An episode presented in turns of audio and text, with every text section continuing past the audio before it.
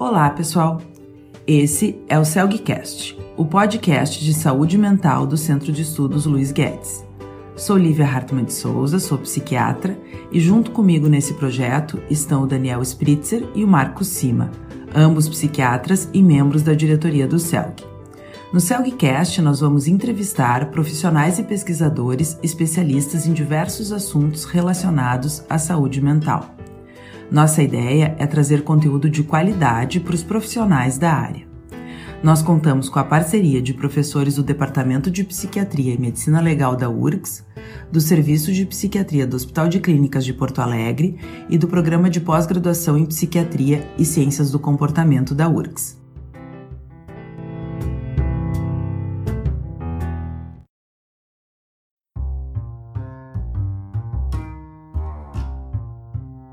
Começamos agora com mais um episódio do Celgcast em meio à pandemia do coronavírus. Já temos algumas semanas dessa experiência coletiva que está sendo o atendimento remoto de pacientes de saúde mental. Em um período de muitas perguntas, tentamos ajudar os colegas que estão vivendo esse processo trazendo a reflexão de hoje. Cartas a um cyberterapeuta. Para compartilhar suas experiências conosco, convidamos o Dr. Carlos Caliche, a doutora Lucrécia Zavascki e a doutora Laura Moreira. Para comentar sobre os aspectos legais do teleatendimento, vamos ouvir a advogada Mariana de Fenteller. O Dr. Carlos Caliche é psiquiatra e psicanalista, analista de data e atual presidente da Sociedade Psicanalítica de Porto Alegre e professor de psicanálise da Universidade de Nova York. A doutora Maria Lucrécia Zavascki é psiquiatra e psicanalista com ênfase em psiquiatria da infância e adolescência, mestre e doutora em ciências médicas pela URGS. A doutora Laura Magalhães Moreira é psiquiatra da infância e adolescência, psicoterapeuta de crianças, adolescentes e adultos pelo CELG e membro do grupo de estudos sobre adições tecnológicas. E a doutora Mariana de Fenteller, que é advogada, especialista em processo civil, presidente da Comissão Especial da Saúde da OAB e pós-graduada em Psicologia Forense e psicanalista em formação.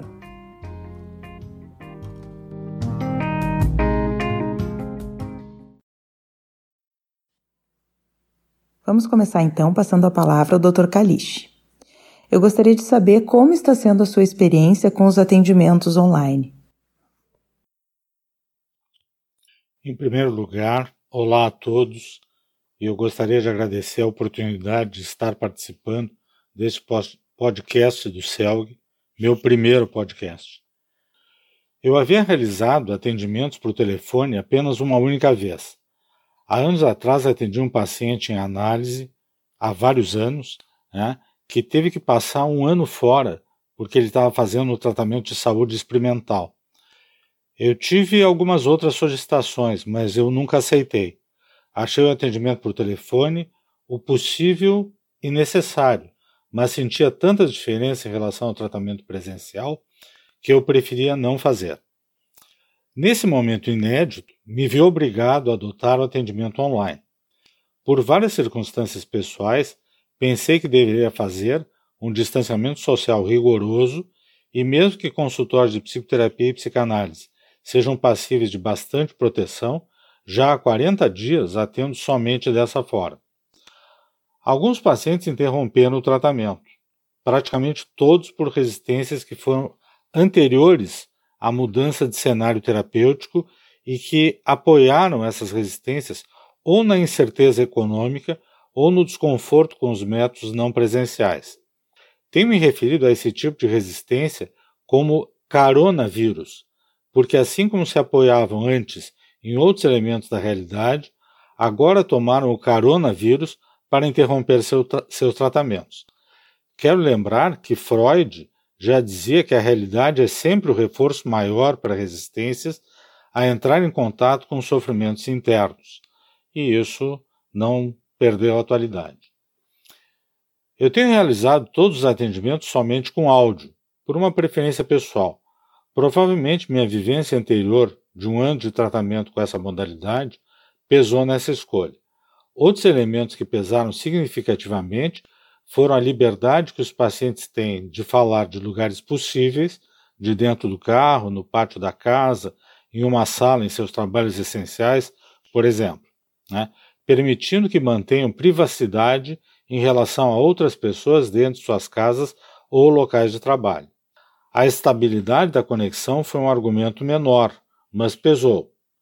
Um outro tipo de influência foi a liberdade que sinto para pensar.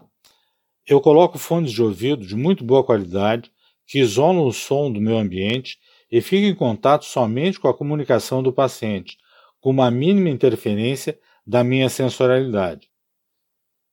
Agora eu vou passar a palavra à doutora Lucrécia, que vai trazer algumas reflexões a respeito desse momento. Em um primeiro momento, após o convite, fiquei muito honrada e grata. Porém, não tinha elementos suficientes para poder colaborar com algo que pudesse ser útil para os nossos queridos associados do CELG e colegas. Dado que este vírus tão ínfimo, composto apenas de um RNA, está fazendo um estrago que assume proporções planetárias e que eu, sentindo-me tão minúscula, tão vulnerável, tão desamparada, nocauteada pelo desconhecido, pelo incerto, pelo imprevisível, não acreditava que pudesse dizer algo útil para colegas que muito respeito e que sempre me receberam como família em seu quadro de associados. Porém, depois de pensar sobre os fatos, sentimentos e aflições que todos estamos atravessando e de participar de webinars e encontros virtuais com colegas psicanalistas, sobretudo da minha Sociedade Psicanalítica de Porto Alegre, reconsiderei minha posição esquiva e encorajei-me a debruçar-me sobre este desconforto, sobre essa estranha situação que estamos atravessando. Percebi o alento que senti ao ouvir meus colegas experimentando sentimentos similares aos meus, fazendo um esforço para não abandonarem o barco que conduzem em meio à tempestade que nos abate. Pensei que talvez valha a pena ser mais uma voz, a somar-se às vozes que se levantam em solidariedade e apoio aos colegas. Talvez possa ser útil para alguém saber como estou realizando meu trabalho analítico com meus pacientes. Primeiramente, tive o privilégio de poder falar com todos meus pacientes, adultos e crianças, antes de resolvermos por mudar a forma de trabalho. Como todos estamos expostos ao vírus, e aos sentimentos de perplexidade, ambos estamos, paciente e eu, cientes de que a cada semana pode ocorrer uma nova configuração, na qual um de nós, ou ambos, ou algum de nossos amigos ou familiares pode vir a ser infectado. Essa consciência permanente de vulnerabilidade induz a maior ansiedade e a sentimentos de insegurança que permanecem no pano de fundo de todas as sessões de análise. Também nos conduz a uma atitude de cautela, de manutenção das medidas protetoras que visam o cuidado que está ao nosso alcance para a manutenção de nossa vida, a de quem amamos e a de nossa comunidade concomitantemente ao despertar de maior consideração e solidariedade entre familiares, amigos e coletividade. A percepção mais imediata da doença e morte, se para alguns leva a uma ansiedade transbordante, para outros se amplifica a noção de vulnerabilidade universal, ensejando a verdadeira consciência da condição humana a sua fragilidade, a sua efemeridade. Essa consciência tem levado a vários pacientes conferirem maior valor a seu tempo, que é o próprio tempo da vida. Há reflexões quanto à importância do aqui e agora, buscando dar significado a seus atos, ao seu respectivo momento de vida e a realizarem seus planos futuros. Expandiram seu pensamento e seus sonhos, com o claro discernimento de que nem tudo poderá realizar-se. Porém, o sonho é livre e de tantos, um poderá realizar-se neste lapso de tempo que dispomos por aqui. Há uma perspectiva para estes, de que sairão fortalecidos desta atual crise. Com os pacientes que se tornaram excessivamente ansiosos a partir do atual contexto, fomos encontrar em camadas mais profundas desse complexo palimpsesto perdas, separações e outras situações traumáticas anteriores, as quais foram evocadas novamente pela pandemia. Estiveram eles sujeitos a rupturas anteriores, muito dolorosas, que puderam ser reexaminadas, revividas no campo e novamente tratadas. Sabe-se que muitas situações traumáticas ocorridas na tenra infância necessitam de reiteradas oportunidades a fim de serem mitigadas. Sabemos que há situações que deixam marcas indeléveis por toda a vida. Outro aspecto que vem sendo trazido é o dos lutos, das perdas e da atual modalidade dos enterros, aos quais não podemos comparecer, porque somente é dada a possibilidade de poucos familiares acompanharem os rituais de morte. Esta situação de temor da contaminação está trazendo em sua esteira fenômenos não ainda representados Somente no futuro poderemos avaliar melhor as consequências do isolamento, da ameaça de perda, da redição de perdas e traumas anteriores, de doentes, mortos próximos ou ainda ameaça nossa própria vida. É como a situação se apresenta, não havendo ainda condições de ser representada, necessitando de muito tempo a posteriori para sua elaboração. Ainda estamos sob o impacto desta apresentação insólita. E agora, voltando a palavra ao Dr. Kalish. Tu pensas que essa experiência pode impactar os atendimentos depois do fim do isolamento social? Eu acho essa uma pergunta muito difícil de responder. Nós não sabemos nem quando, nem em que circunstâncias pode terminar o distanciamento social. Nós não sabemos o que, que a pandemia, como um todo, vai mudar nas nossas vidas, no nosso modo de viver, na maneira de ver o mundo, de nós elegermos as nossas prioridades. Né? E nós não sabemos, por exemplo, se nós vamos ficar por muito tempo abrindo e fechando o distanciamento com medidas de maior ou menor rigor. E se durar muito tempo, talvez se criem novos hábitos. Tá? O que eu acho que nós realmente sabemos é que foi possível seguir os atendimentos psicoterápicos e psicanalíticos online. Esse é um dado, foi possível seguir. Né?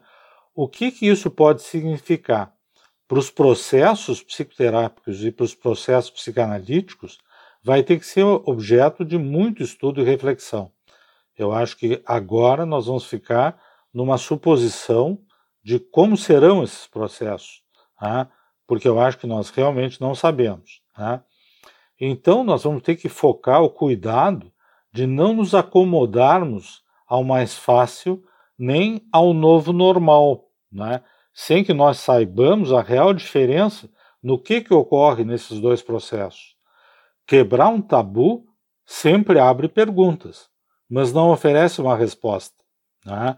A resposta vai ter que vir através da investigação, do estudo, da reflexão né, e da compreensão profunda do processo, dos dois processos. Eu acho que nós temos um compromisso de natureza, inclusive ética, de saber o que, que nós estamos oferecendo para os nossos pacientes, da forma o mais aprofundada o possível. Esse é o nosso compromisso profissional e eu acho que deveria fazer parte da nossa identidade. Agora nós voltamos a palavra à doutora Lucrécia, falando sobre o acompanhamento das crianças nesse período, uh, e ao final ela retorna declamando um poema que nos parece ter muita, muita relação com o momento que a gente está vivendo. No caso específico de minhas crianças, os pais houveram por bem suspender as sessões durante a quarentena por razões plausíveis e perfeitamente aceitáveis, cujo detalhamento não vou declinar aqui. Desta forma, fiquei com a possibilidade de comunicar-me com as crianças por telefone.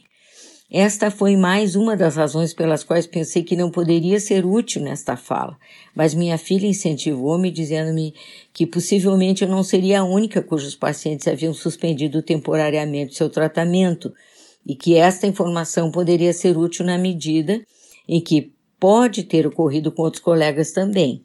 Nem sempre significa que o tratamento não está indo bem e que também podem haver outros fatores intervenientes além das resistências. Assim, não nos sentimos tão diferentes uns dos outros. Isso também ajuda.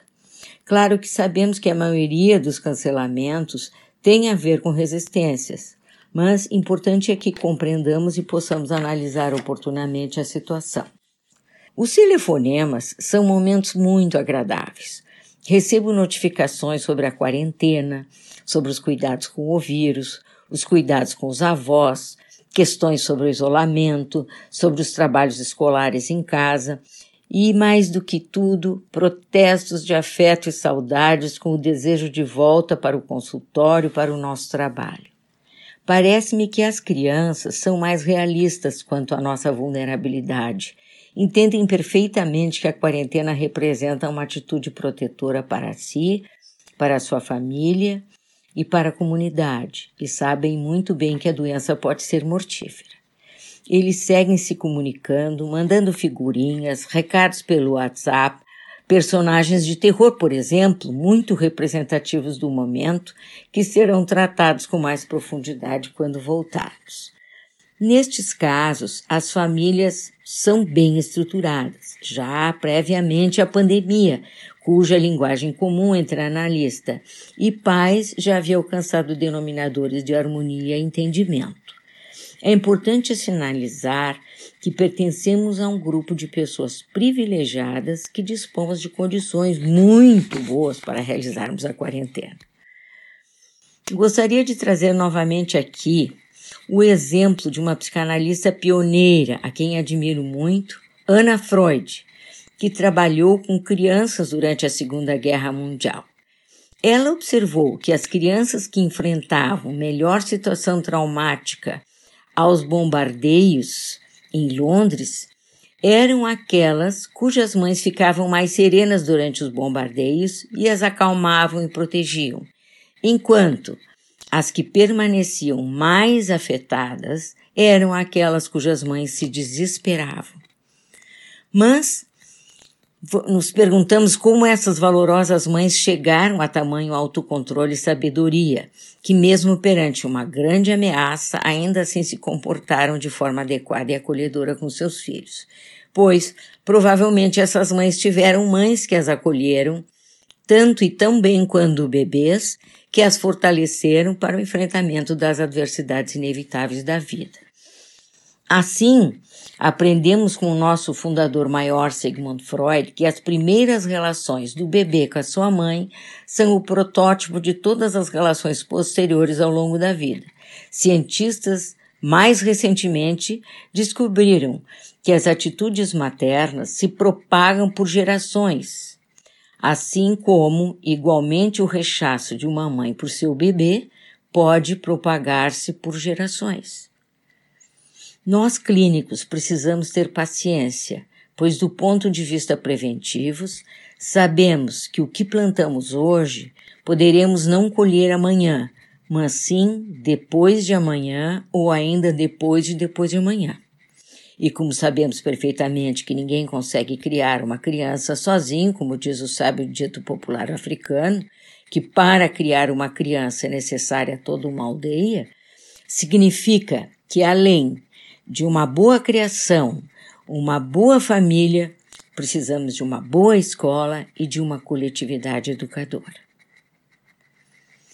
Gostaria também de falar um pouquinho sobre o atendimento voluntário que estamos realizando várias de nossas associações. Uh, eu gostaria de, de agradecer, sobretudo, o atendimento voluntário que nossas instituições como o CELG, a PRS, Sociedade Psicanalítica, entre tantas outras, criaram neste tempo de pandemia. Este atendimento tem sido uma nova escola, semelhante à escola que eu tive no Hospital São Pedro e que continuo a ter no Hospital de Clínicas de Porto Alegre, com nossos pacientes do SUS.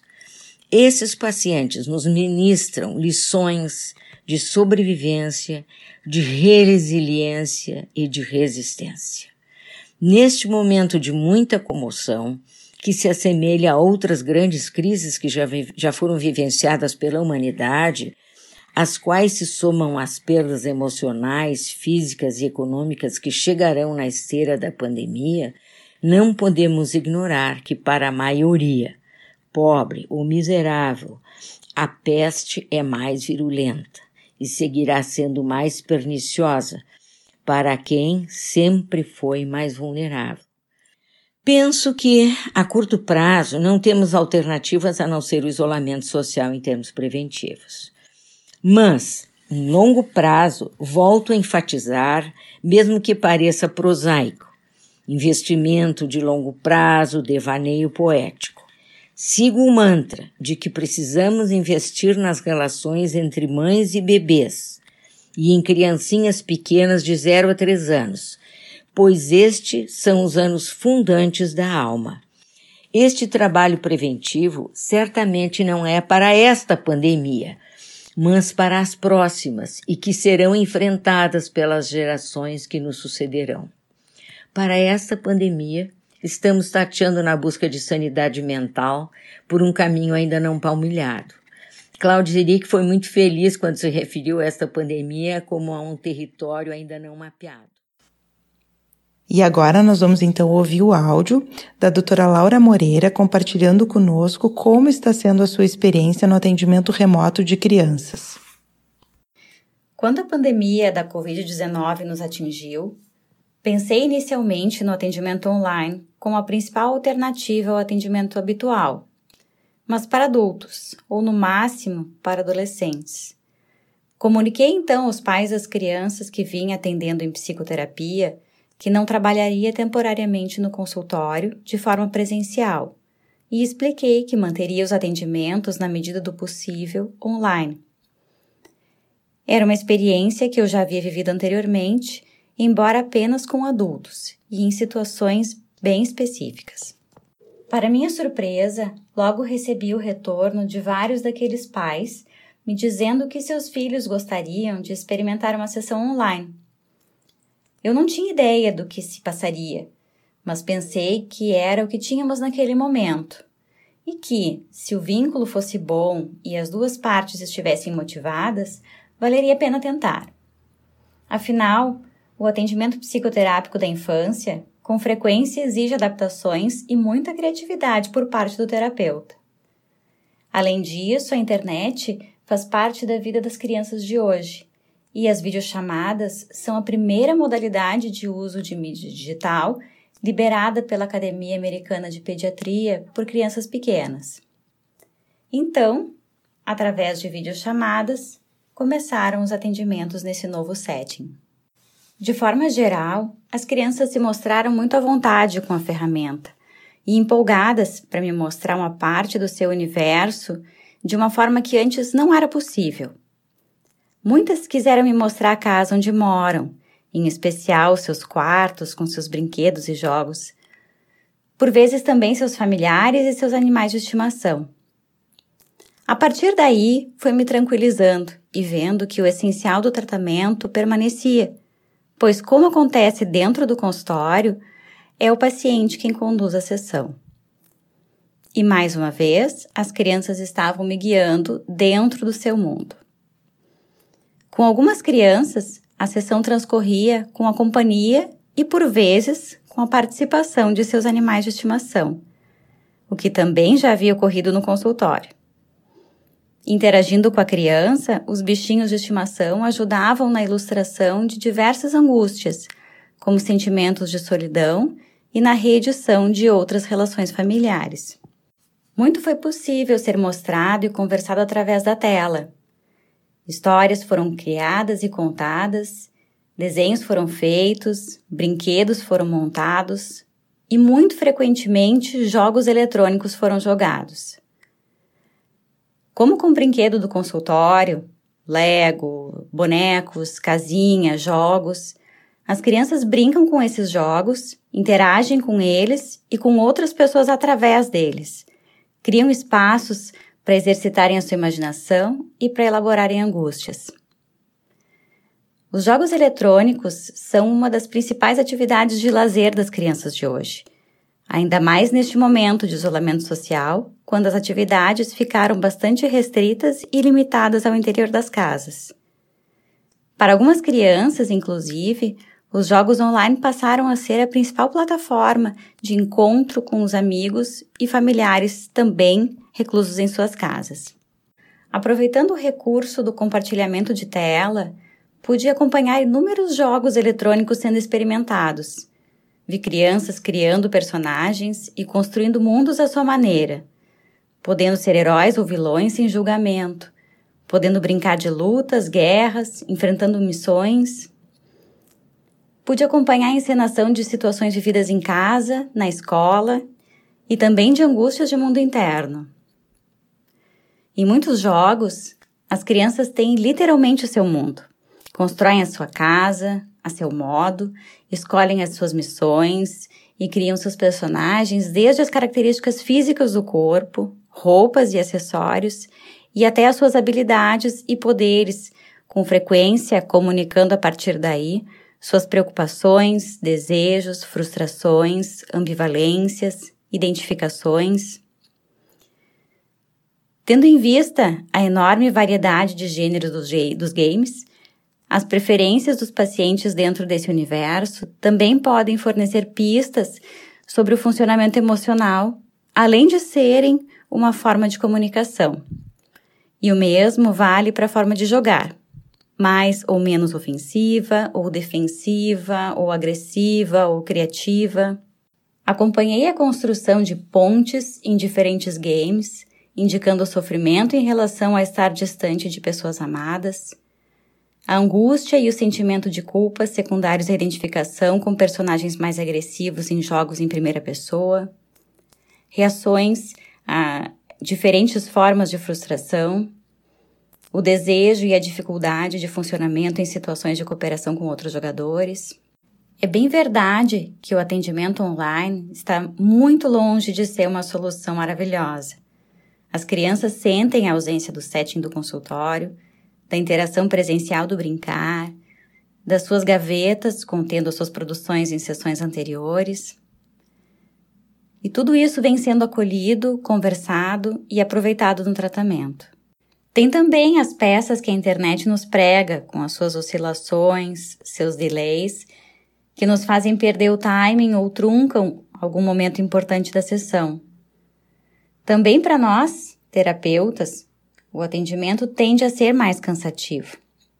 Mas, dentro do que temos disponível como recurso para ajudar os pequenos pacientes nesse momento, me parece que a sessão online tem rendido bons frutos.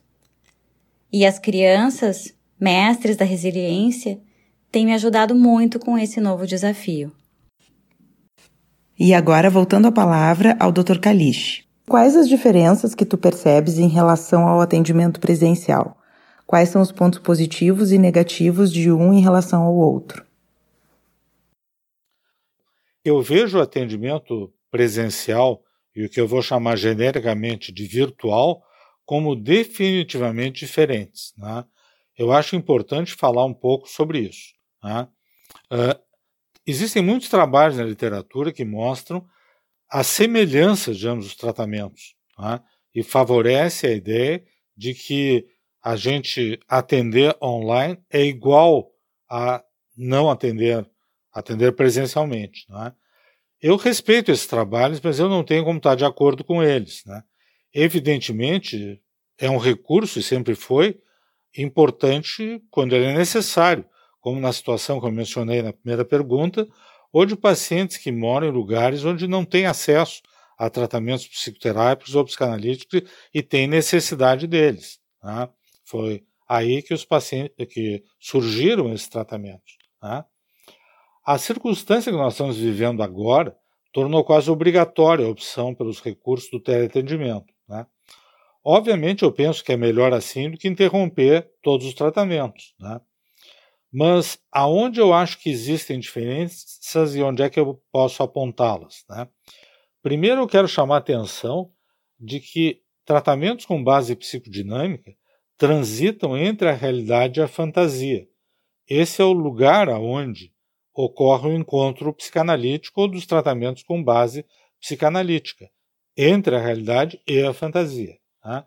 Para tomar um exemplo, a transferência é, ao mesmo tempo, o paciente saber que nós não somos os pais deles, o pai ou mãe, tá? mas ele pode sentir na sua realidade psíquica como essa sendo a sua realidade. A sua fantasia a respeito do nosso lugar nos coloca nessa nova realidade. Se a gente avançar um pouco o exemplo, nós vamos pensar que é isso que diferencia pacientes neuróticos dos psicóticos. Né? Os, os psicóticos não conseguem manter essa atenção e nos tomam com objetos reais, considerando que de fato nós somos responsáveis por eles, exigem que a gente tenha atitudes, etc, etc. No cenário onde existe essa tensão entre realidade e fantasia, se um paciente tem um desejo violento ou qualquer outro desejo em relação a mim, a tensão entre a realidade e a fantasia, ela vai existir e o desejo ele pode estar lá, mas os recursos psíquicos que fazem com que esses desejos não sendo uh, não sejam transformados em ação, eles vão ser necessários. Então, o paciente que pode transitar entre realidade e fantasia, ele vai conviver com essas duas situações e vai usar recursos psíquicos para enfrentá-lo. Né? Uh, quando nós introduzimos o virtual, nós introduzimos uma outra dimensão. Né? O virtual é uma simulação criada pelos meios cibernéticos. Ele não é nem realidade, nem realidade psíquica e tampouco é fantasia. Né? Então, no meu exemplo da transferência, muda muito. O elemento simulação vai entrar nas variáveis. Nós vamos ter a existência de uma fantasia que ela não vai se realizar, né? não apenas pelos recursos psíquicos, porque ela ocorre na dimensão virtual.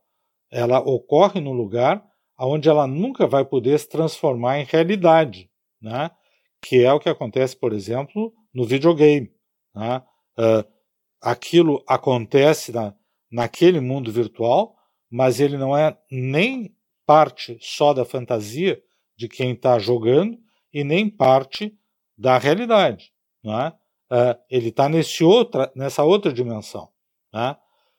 Então, uh, como esse elemento simulação entra nas variáveis, nós vamos ter a, a existência de uma fantasia que não vai se realizar por outros motivos. Tá?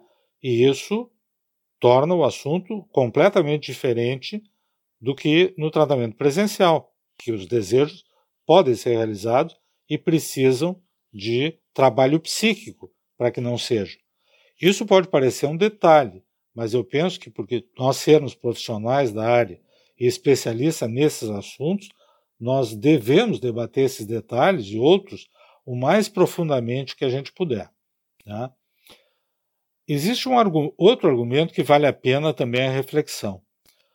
Muitos colegas têm dito que depois de algum tempo nós nos acostumamos e não percebemos mais a diferença. Eu gostaria de chamar atenção para uma característica do ser humano. O ser humano tem a tendência a se acostumar com qualquer coisa, para o bem e para o mal. Né? Nós acostumamos com bons ambientes, mas nós acostumamos com maus ambientes. Uma população grande do planeta é acostumada a viver em condições subhumanas. Né? Se acostumam e vivem. Né? E isso pode ser para o bem ou para o mal, mas a nossa tendência a nos acostumarmos é maior. Nós vamos inibindo as nossas sensibilidades, negando o que nos causa desconforto, buscando caminhos que pareçam menos provocadores de excessos no nosso mundo interno. Só que isso está muito longe da ideia de que o fenômeno deixa de existir. Né? O fato de alguém ter se acostumado a passar mal não quer dizer que o que causa o mal-estar desapareceu. Né?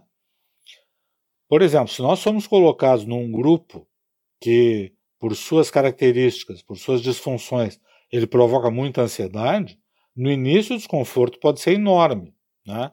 mas passado um tempo, a nossa tendência é nos acostumarmos. Né? Ou a gente sai, ou a gente fica e se acostuma, né? ainda que nada tenha se resolvido. E os exemplos são intermináveis. Né? Então, nós temos uma tendência, a tendência a nos acostumar. Né? Isso não quer dizer que o que eu disse antes sobre realidade de fantasia e sobre virtual deixe de existir. Apenas a gente se acostuma a essa nova realidade.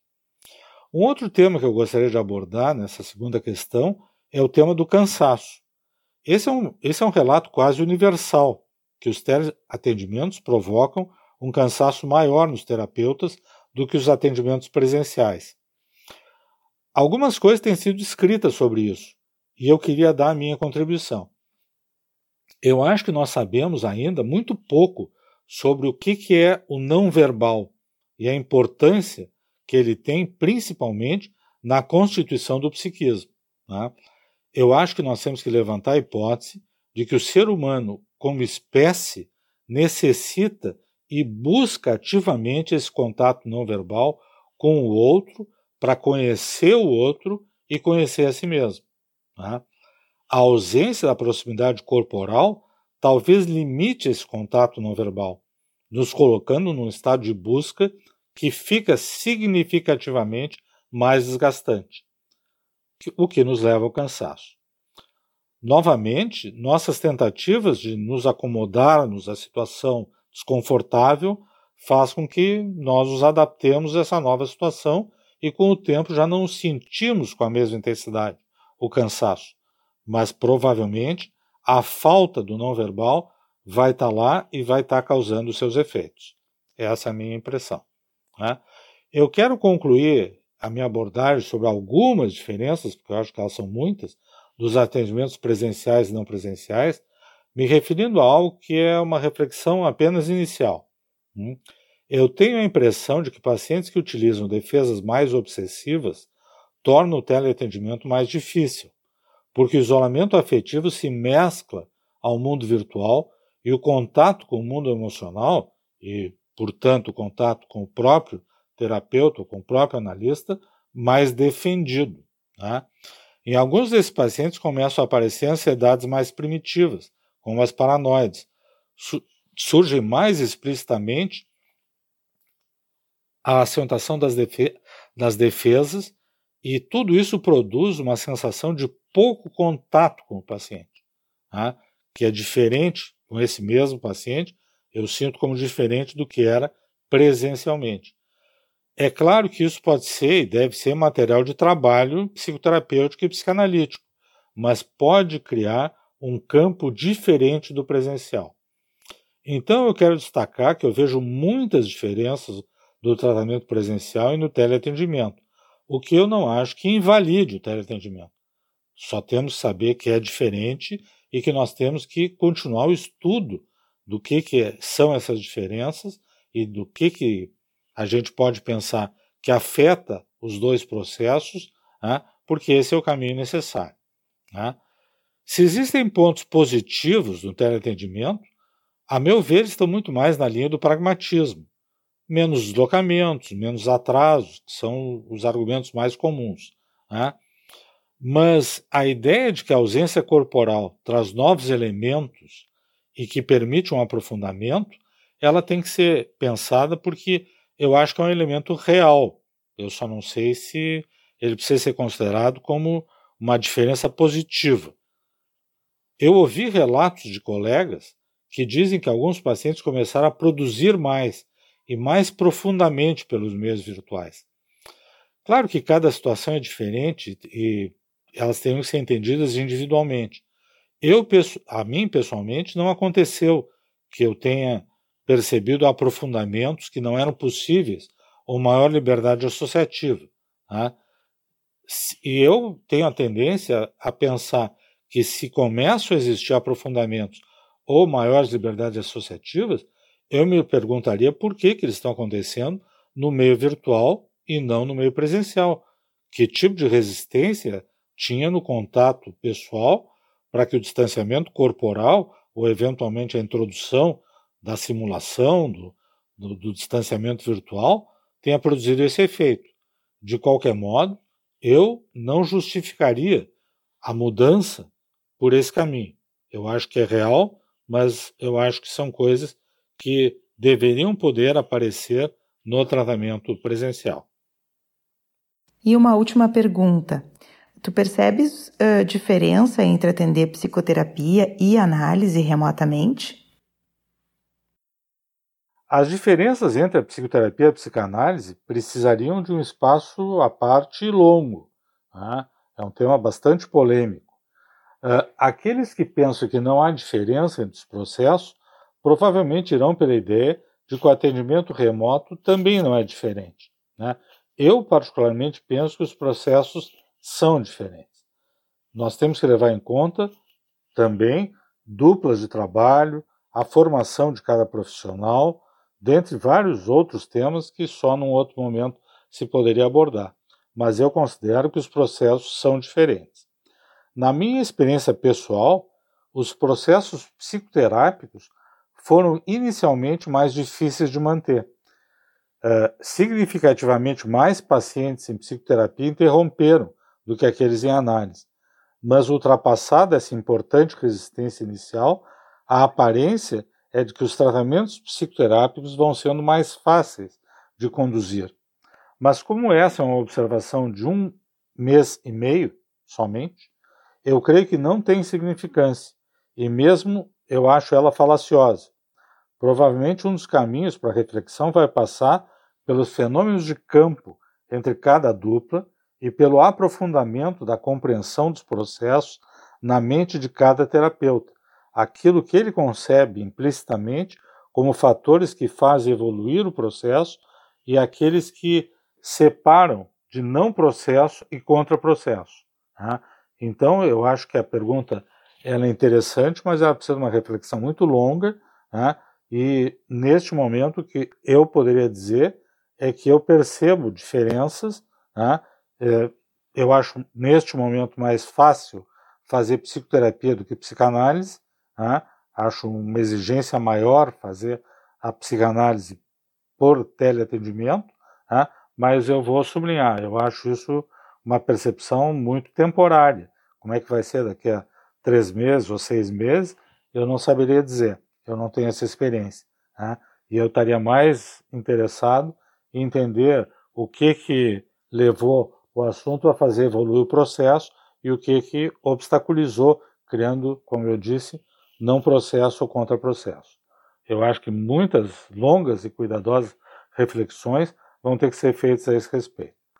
Quero agradecer de novo a oportunidade e até o próximo encontro. E agora vamos passar a palavra à doutora Mariana de Fenteller, que vai fazer algumas considerações em relação aos aspectos legais do teleatendimento. Então, a telemedicina, ela, ela havia já sido regulamentada em 2002, através de uma resolução do Conselho Federal de Medicina, número 1643, e sempre foi um assunto muito polêmico, em razão da nossa cultura presencial, das nossas dificuldades com as ferramentas tecnológicas e questões éticas, profissionais, que envolvem todas essas disciplinas, porque envolve tecnologia de informação, envolve a técnica médica, envolve direito, e a gente percebe que cada vez mais as profissões são transversais, se atravessam os assuntos, e isso é muito inclusivo, muito legal. Então, a, pandemia nesse aspecto, o Covid-19 é muito disruptivo, rompe com um paradigma de talvez né, separarmos as disciplinas e, e, e, isso está nos unindo. Então, com esse olhar abundante, que a gente gostaria de, de falar como, um, como a telemedicina se consagrou na pandemia, como ela representa um marco legal da ferramenta, porque agora, no dia 16 de abril de 2020, foi sancionada a Lei 13.989, autorizando a telemedicina no Brasil, durante a pandemia. Ela teve dois vetos do presidente, que então ela encerraria o final da pandemia e que as prescrições digitais estariam impedidas.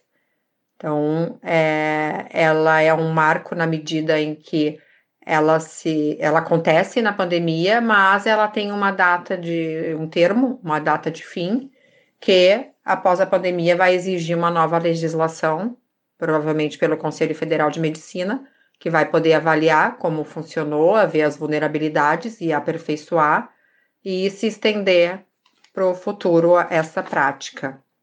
A telemedicina ela exige um termo de consentimento do médico paciente de que eles vão tratar dessa vão, vão, vão trabalhar nessa modalidade não presencial.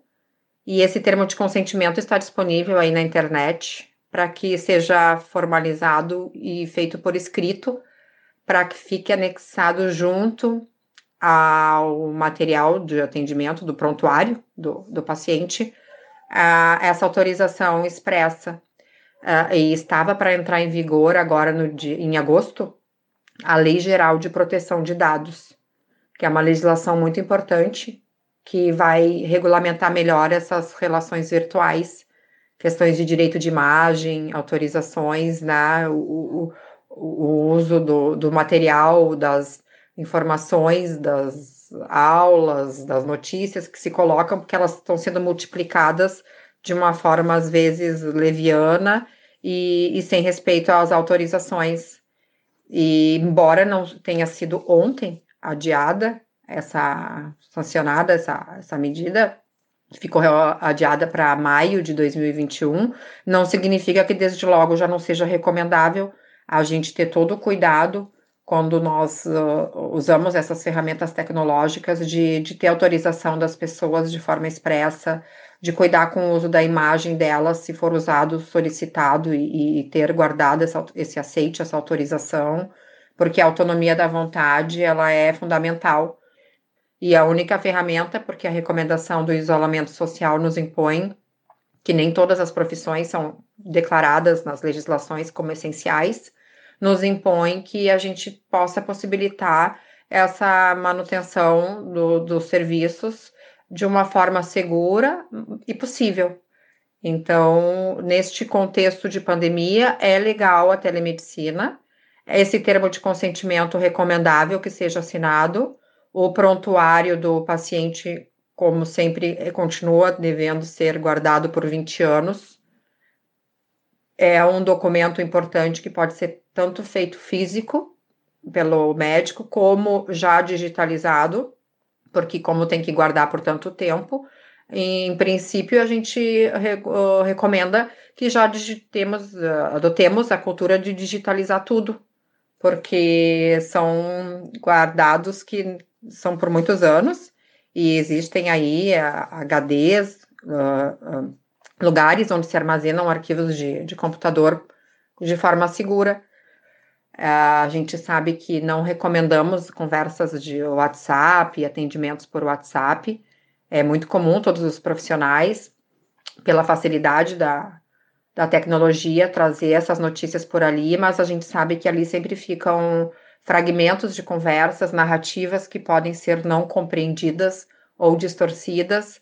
Então, a gente pugna por um registro, por um e-mail, por, por uma plataforma com senha, para que seja obedecido o mais sigilo, mais ético atendimento possível.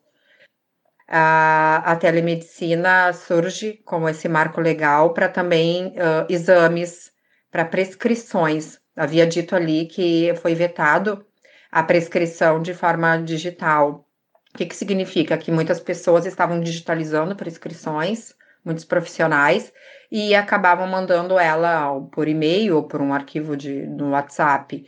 E isso acabava sendo multiplicado e acabava se perdendo o controle, gerando um, problema de uma potencial crise até sanitária. Então, esses cuidados não são recomendáveis. Essas prescrições existem uh, assinaturas digitais, selos digitais, onde a gente pode ter um token e, e, que tenha uma conferência, uma validade. Tem o ICP Brasil, por exemplo, onde a gente pode dar essa assinatura eletrônica tenha um valor jurídico. Nem todo mundo tem acesso à tecnologia, de que tem a dificuldade de aceitação dos profissionais da saúde, de, dessas reticências, né, em relação a um entrave cultural, mas tem também essas vantagens de eliminar filas, de diminuir despesas de consultório, de poder atender pessoas que vinham de longe, que tinham que se hospedar na cidade, que pegar estrada. Então, tem o, o, os vieses de todas as, essas legislações. Queria agradecer o convite, fico à disposição para falar e, integrar sempre nos aspectos legais da telemedicina, e muito obrigada.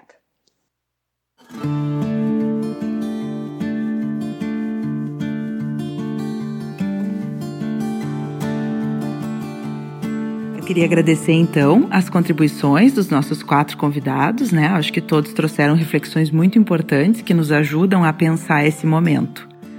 Uh, claro, sempre lembrando né, que são relatos de experiências que não substituem o estudo mais sistemático, com uma metodologia adequada, uh, que possa avaliar quais são as nuances da psicoterapia de orientação analítica e até mesmo da psicanálise quando empregada remotamente. Uh, mas, de um modo geral, né, eu acho que fica a impressão de que os pacientes estão podendo ser acompanhados, amparados nesse momento tão difícil.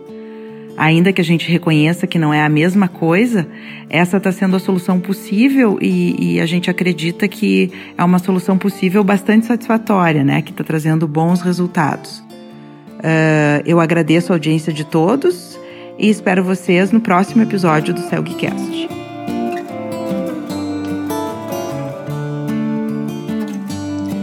Hace algún tiempo en ese lugar, donde hoy los bosques se visten de espinos, se oyó la voz de un poeta gritar, Caminante no hay camino, se hace camino al andar. Golpe a golpe, verso a verso, murió el poeta lejos del hogar. Le cubre el polvo de un país vecino, al alejarse le vinieron llorar. Caminante no hay camino, se hace camino al andar golpe a golpe, verso a verso, cuando el jilguero no puede cantar, cuando el poeta es un peregrino, cuando de nada nos sirve rezar, caminante no hay camino, se hace camino al andar. Obrigada.